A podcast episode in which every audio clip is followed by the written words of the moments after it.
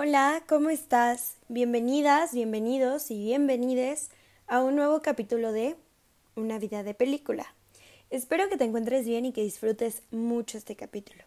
Si escuchaste el capítulo anterior, en este podcast vamos a abordar temas de películas que también son problemáticas sociales. Recuerda que yo solo quiero darte a conocer mi punto de vista. No quiero imponerte mis ideas, pero trata de mantener tu mente abierta. Mi nombre es Andy Guzmán y espero que disfrutes mucho este capítulo. El tema del día de hoy es Fue mi culpa. El día de hoy es un capítulo muy especial para mí porque te voy a hablar de una sola película, pero es de mis películas favoritas en el mundo. Su nombre es Promising Young Woman y eh, vamos a hablar sobre los abusos sexuales hacia las mujeres cuando están intoxicadas. Comenzamos. Promising Young Woman es una película de suspenso, crimen, que puedes encontrar en HBO y es del año 2020. Recuerda que van a haber muchos spoilers, así que si no la has visto de verdad, te recomiendo que la, que la veas. Ponle pausa, te espero y luego regresas. De verdad que para que no te arruine la película la debes de ver antes. O sea, aunque ya sepas el final la vuelves a disfrutar, pero la primera vez que la ves es de verdad muy buena. La película se trata sobre Cassandra. Cassandra es una mujer adulta ella, la primera escena que tenemos es sobre eh, que está en un bar muy intoxicada y nos hacen un acercamiento hacia otros tres amigos que están eh, retándose entre ellos a ver quién eh, decide sacarla a bailar. Y en realidad a lo que se refieren con sacarla a bailar es como quién la va a llevar a, sus casas, a sus departamentos, pues para poder tener relaciones sexuales con ella. Uno de ellos cede y ella le dice que ella se quiere ir a su casa. Y él le dice que sí, que la lleva. Le pide un Uber y se va con ella para que esté segura. Y durante el transcurso del viaje, él decide cambiar la ruta. Y le dice a ella que vayan primero a su casa y después que ella se regrese a su casa. Y pues ella acepta, iba muy borracha. Cuando llegan, él le ofrece un vaso de agua, la trata bien y de repente ella se va a quedar dormida. Y él empieza a besar. Y ella le dice que por favor pare, que pare y él no para y le dice que le va a gustar. Y ella le empieza a decir que por favor pare, en lo que él eh, pues le empieza a quitar la ropa y ella reacciona y le dice, oye, te estoy diciendo que pares. Y en ese momento nos damos cuenta de que ella nunca, nunca estuvo intoxicada. Todo el tiempo estuvo sobria y consciente. Solo era como para ver lo que el chico hacía. Y así nos damos cuenta de que ella hace eso todas las noches, visita un bar, se hace la muy borracha, deja que los hombres la lleven a su casa y pues eh, para ver si, si son buenas personas o si en realidad son abusadores. Conforme va avanzando la película, eh, un chico decide acercarse a Cassandra y la empieza a cortejar, le dice que le gusta, que salgan, y nos vamos enterando en el transcurso de la película que Cassandra va haciendo una lista con los nombres de todos los hombres a los que ella les ha tendido la trampa y que han caído. Esa lista era una libreta de su mejor amiga, la cual descubrimos que cuando era joven fue abusada sexualmente por muchos, muchos hombres cuando ella estaba muy, muy, muy borracha. Y ella por la culpa y por el sentimiento que le daba como haber sido violada, se suicida y entonces Cassandra se siente muy culpable por la muerte de su amiga, se siente muy responsable. Ellas dos estaban estudiando medicina y nos cuentan que Cassandra se sale de la escuela para apoyar a su mejor amiga Nina después de que la violan.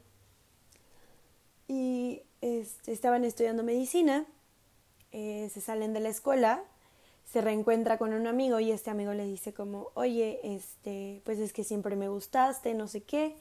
Cassandra empieza a ceder, empieza a ver que pues que no todos los hombres son malos. Cabe recalcar que eso es algo que no me gusta de la película, que satanizan mucho a los hombres, cuando en realidad pues todos sabemos que hay hombres buenos, hombres malos, mujeres buenas, mujeres malas, etcétera, pero no me encanta que satanicen tanto a los hombres.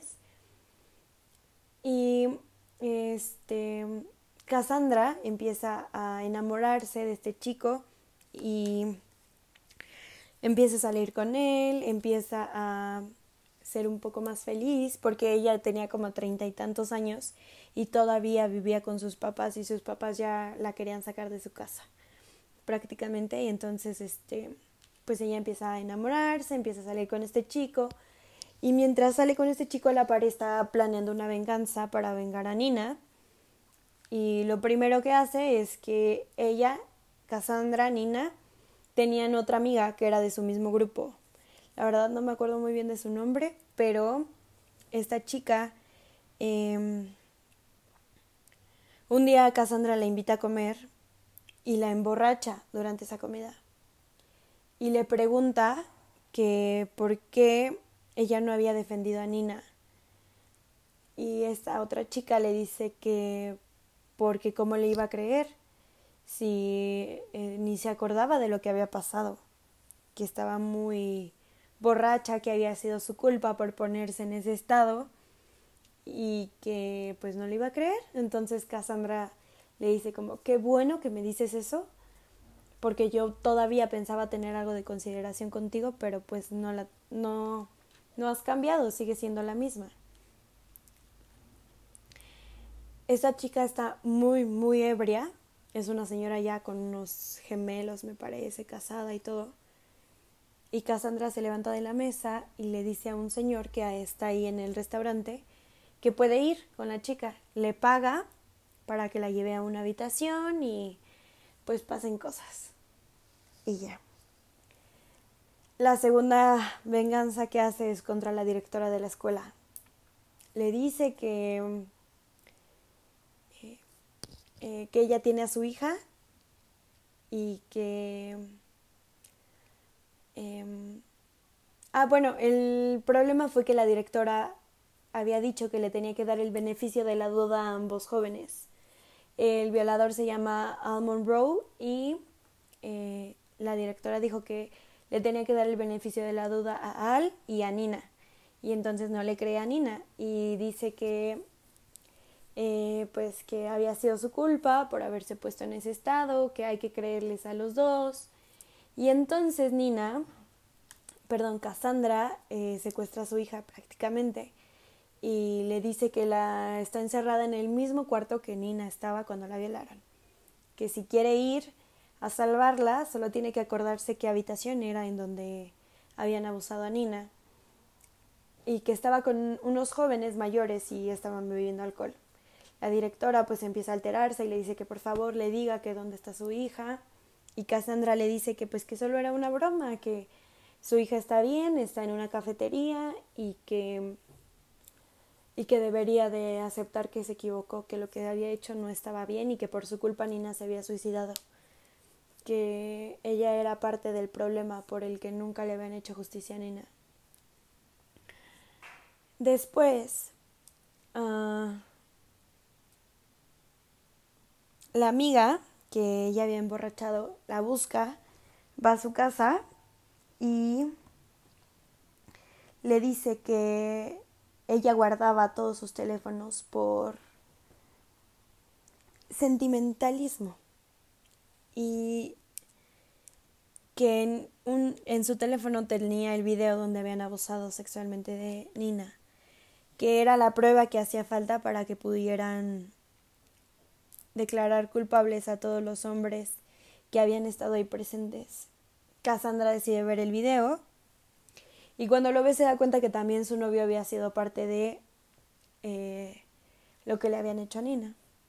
Entonces ella va con su novio, lo confronta y le dice que pues que terminaron su relación, que él también es un violador y que le tiene que decir dónde va a ser la despedida de soltero de Almond Row para que este, ella pues pueda hacer lo que se le pegue la gana. Eh, lo, lo soborna diciéndole que si no le dice dónde va a ser la despedida de soltero, ella va a correr ese video por todos sus clientes, porque aparte era un doctor pediátrico y que va, que quién va a querer dejar a sus hijos con un violador y todo esto. Total que este señor le dice dónde es la dirección de la despedida de soltero y ella se viste de prostituta, va a la despedida de soltero y eh, pues está a punto de hacer algo con Almond Rowe y eh, le, le va, le dice su nombre, que ella es Cassandra y que eh, para que no se olvide de Nina, le va a dejar un recuerdo y le quiere tatuar su nombre con, bueno, marcar su nombre con un cuchillo, Nina, en su cuerpo. Y este señor, pues tiene mucha fuerza, entonces la termina asfixiando, la mata y la quema. Cassandra, a este punto, pues ya estaba muerta, pero ella ya había planeado lo que iba a hacer si eso llegaba a ocurrir empiezan a mandar toda la evidencia a la policía. Eh, dice pues dónde había sido la despedida de soltero, dónde podían encontrar su cuerpo. Y al final de la película meten a todos a la cárcel gracias al plan de respaldo que Cassandra tenía por si algún día la mataban. Y ese es el final de la película. Espero que me haya explicado, que no los haya hecho muchas bolas. Y ahora sí vamos a hablar sobre algunas cosas que son muy fuertes dentro de la película. La primera, que cuando son jóvenes empiezan en el relajo. Eh, a una de ellas desafortunadamente la violan.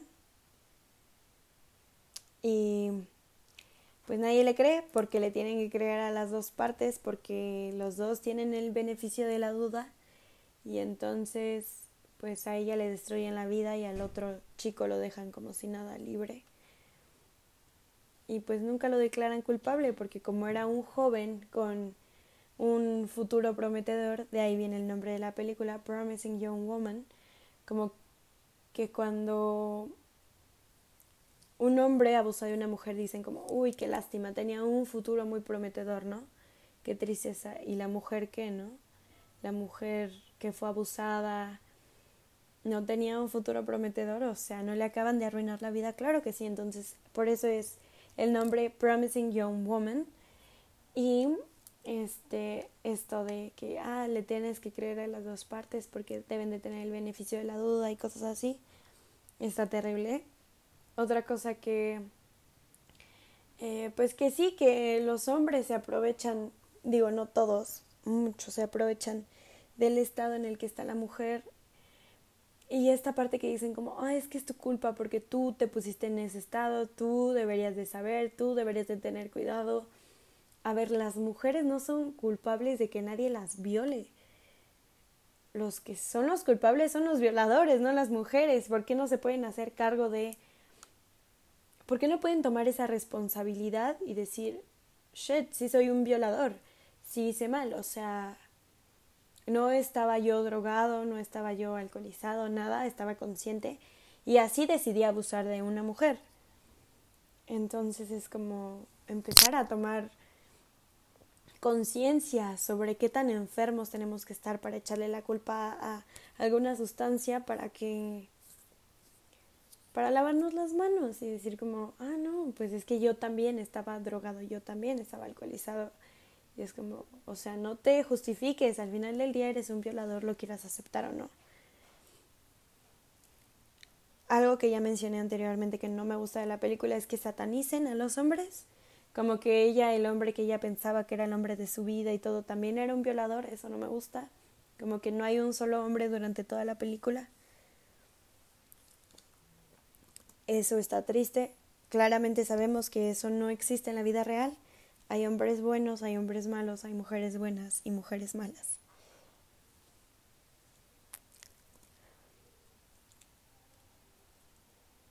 esta película me gusta mucho porque es un humor negro, pero es muy fuerte esta película. Habla sobre la sororidad entre mujeres, que me encanta, me fascina, pero también la parte en que ella se obsesiona tanto con el como que nadie hace justicia por su amiga, nadie hizo justicia, que ella sabe que ella tiene que hacer justicia y no lo encontró con la ley, lo, lo tuvo que hacer ella por propias manos, ¿no? Como una venganza personal hacia las personas que le habían hecho daño a ella y a su amiga. Eso está... me encanta, o sea, es algo que me encanta de la película. Como que demuestran que la ley no hace justicia y ella tuvo que hacer justicia por mano propia, me encanta eso. La verdad es que es un tema muy fuerte eh, son situaciones que todos podemos vivir eh, día con día y en realidad está, está muy triste que eh, lo tengamos que ver desde una película, pero al final del día son situaciones que en realidad pasan y son cosas que todas las mujeres viven día con día, o al menos la mayoría, y debemos empezar a hacer conciencia de que no está bien y de que en realidad sí pasa y que tenemos que empezar a hacernos responsables de lo que hacemos, que no está bien lavarte las manos de, ah, no, es que estaba alcoholizado, ah, no, es que estaba drogado, ah, no, es que no importa, si eres un violador, eres un violador.